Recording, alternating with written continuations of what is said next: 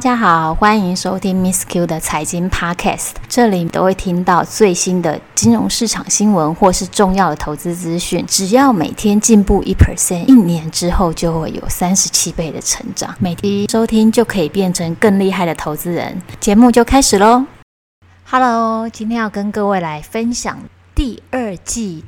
不动产的表现，今天的内容呢，会是参考国泰房地产价格指数的报告，作为全台不动产的分析。各位也可以 Google 这个指数，就可以看到它相关的报告。这个指主要是针对新成屋跟预售屋的价格变动去做分析。之前 Miss Q 也在我的文章里面呢，写了蛮多篇关于这个指数的变化。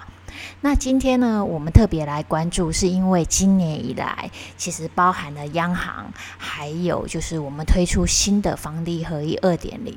先来回顾一下，今年三月，央行提出第二波的房市的信用管制，特别针对第二户、第三户。以上做一个贷款的线索，再来呢，七月份也推出了房地合一二点零，去追溯一五年之后买的房屋的税率，增加不动产。假设你是要出售你的持有的成本，还有必须要缴的税负。所以今天呢，就针对这一个报告来跟各位来做分析，房市有没有因为这些的利空而出现什么样的变化呢？那首先呢，我们先来看一下这份报告的结论。其实这一份报告结论呢，是非常的，它的结论是在今年的六月底，其实全台湾六都跟新竹县市，除了新北之外，其余的六个城市房价都是创下历史新高。创下历史新高的意思呢，就是打败过去的高价，也就是其实现在的新城屋还有预售屋的开价都是比过去历年来是最高的。这也说明了，虽然是在打房的这个呃氛围下，还有就是税负增加的氛围下，其实房价是往上的，这也蛮符合降息跟低利率下的房价的走势。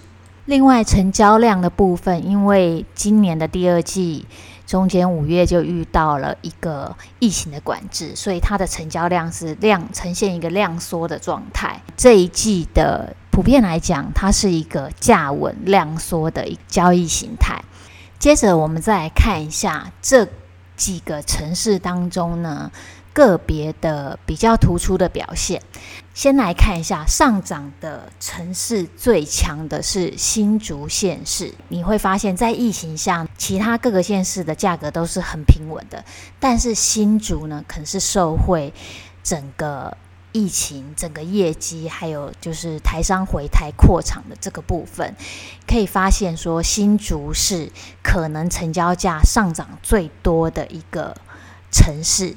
再来开价也是新竹上涨最多。另外呢，推案量的成长是台南，所以其实台南呢，可以发现说它是一个可能投资的需求增增加，然后建商也是看好，比重也是蛮高的。所以相对于在疫情下，大家开案都非常非常保守，可是台南的推案呢，几乎是倍增的状态。销售率来看，也是新竹增长最多。整个成交量表现比较低迷一点是高雄。整体来看的话，你可以发现整个今年上半年，我们可以说是科学园区在表现了，就是包含就是新竹跟台南的部分，大家对这两个地区的信心也比较增强。然后事实上呢，它实际的成交价跟量。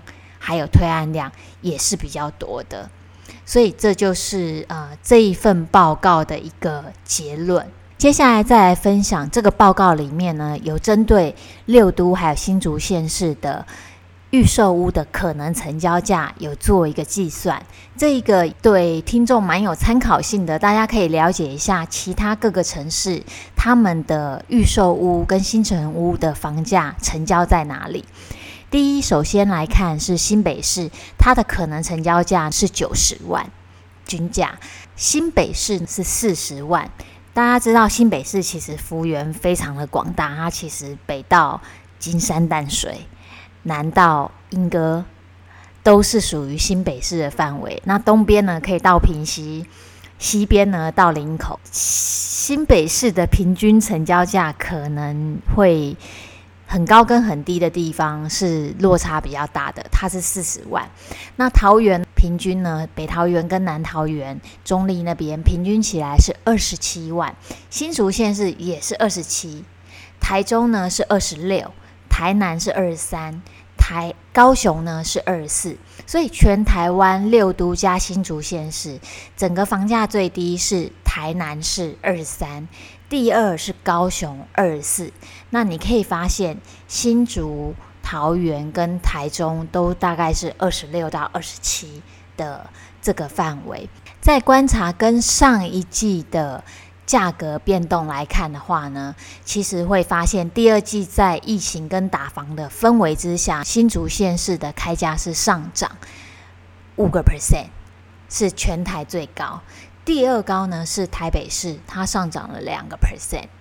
那台北市其实我们通常都是说它是一个资金行情的一个表现，因为它是一个首善之都嘛，所以其实台北市的房价涨幅呢，你可以把它想成全台湾的资金行情，这是蛮有蛮有意思的观察。那接下来我们再来看涨幅第二高的呢是桃园市，它是上涨一个 percent。那接下来呢，高雄上涨零点九，新北上涨零点六。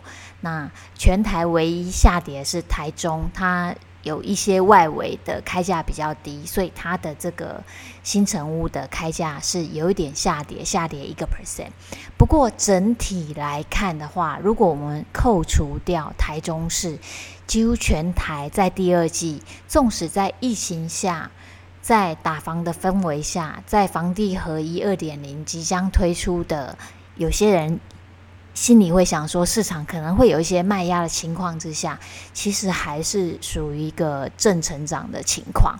以上呢，就是今天这一集的内容，对国泰房地产不动产指数的一个分析报告。我是 Miss Q，我们下次见喽，拜拜。